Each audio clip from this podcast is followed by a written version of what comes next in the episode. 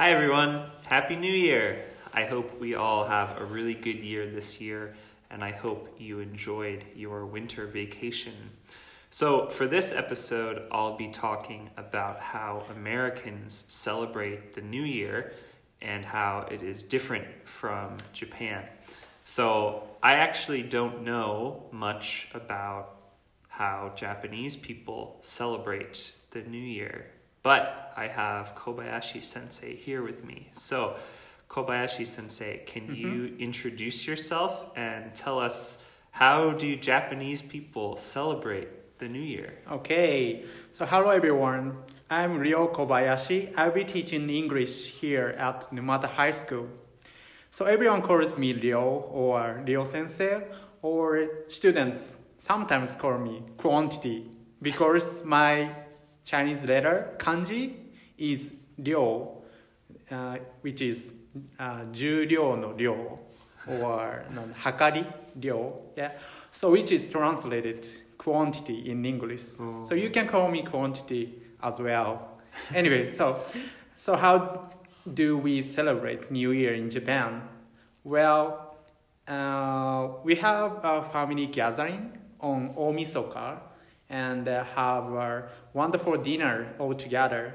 And then, so next day on the New Year, uh, the, we go to the relatives' houses and greet each other and give otoshidama to children, mm. something like that. So, how about you, Nathan?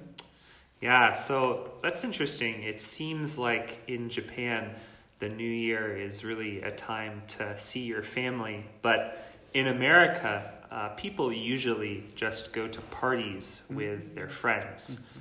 So people your age and my age do not spend time with our families. I think the last time I was with my family for the new year was maybe when I was 11 or 12 years old. And even then, my parents would often take me to a party at their friend's house so we did not often stay home together. And when I was in elementary school, I started celebrating the new year with my friends. We would eat a lot of snacks and play video games and watch movies together. And we would count down the time until the new year. And then we would light small fireworks, or we have these things called poppers uh, I think you probably know what poppers are. There is like a string that you pull, and then there is a loud bang, and then some colorful string comes out. Yeah, something that has become more popular in America has been uh, going to a live music show to celebrate New Year's. And I actually did this with my best friend a few years ago. We went to see a big rock band play a live music show, and everyone at the concert got a free glass of champagne. Mm-hmm. Uh, if you don't know what champagne is, it's like a special, usually expensive kind of wine mm-hmm. that you drink at parties. And we counted down the new year together with the band. And that was a really great experience. So this year I didn't do anything exciting for New Year's Eve.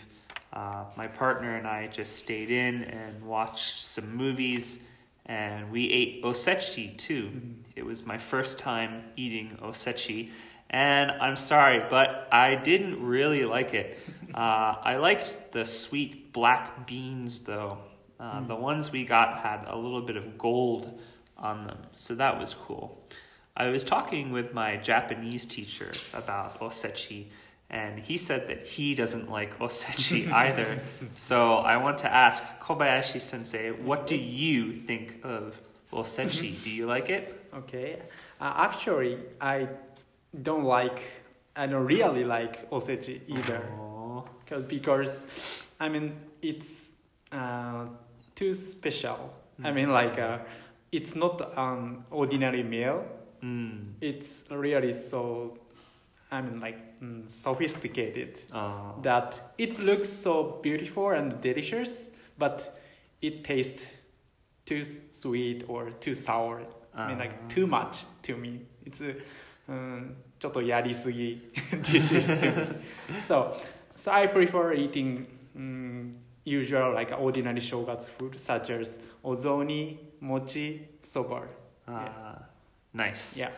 Yeah, see, I really like mochi and I like soba too. So maybe next year I'll skip the osechi and just go for the soba and the mochi. Yeah.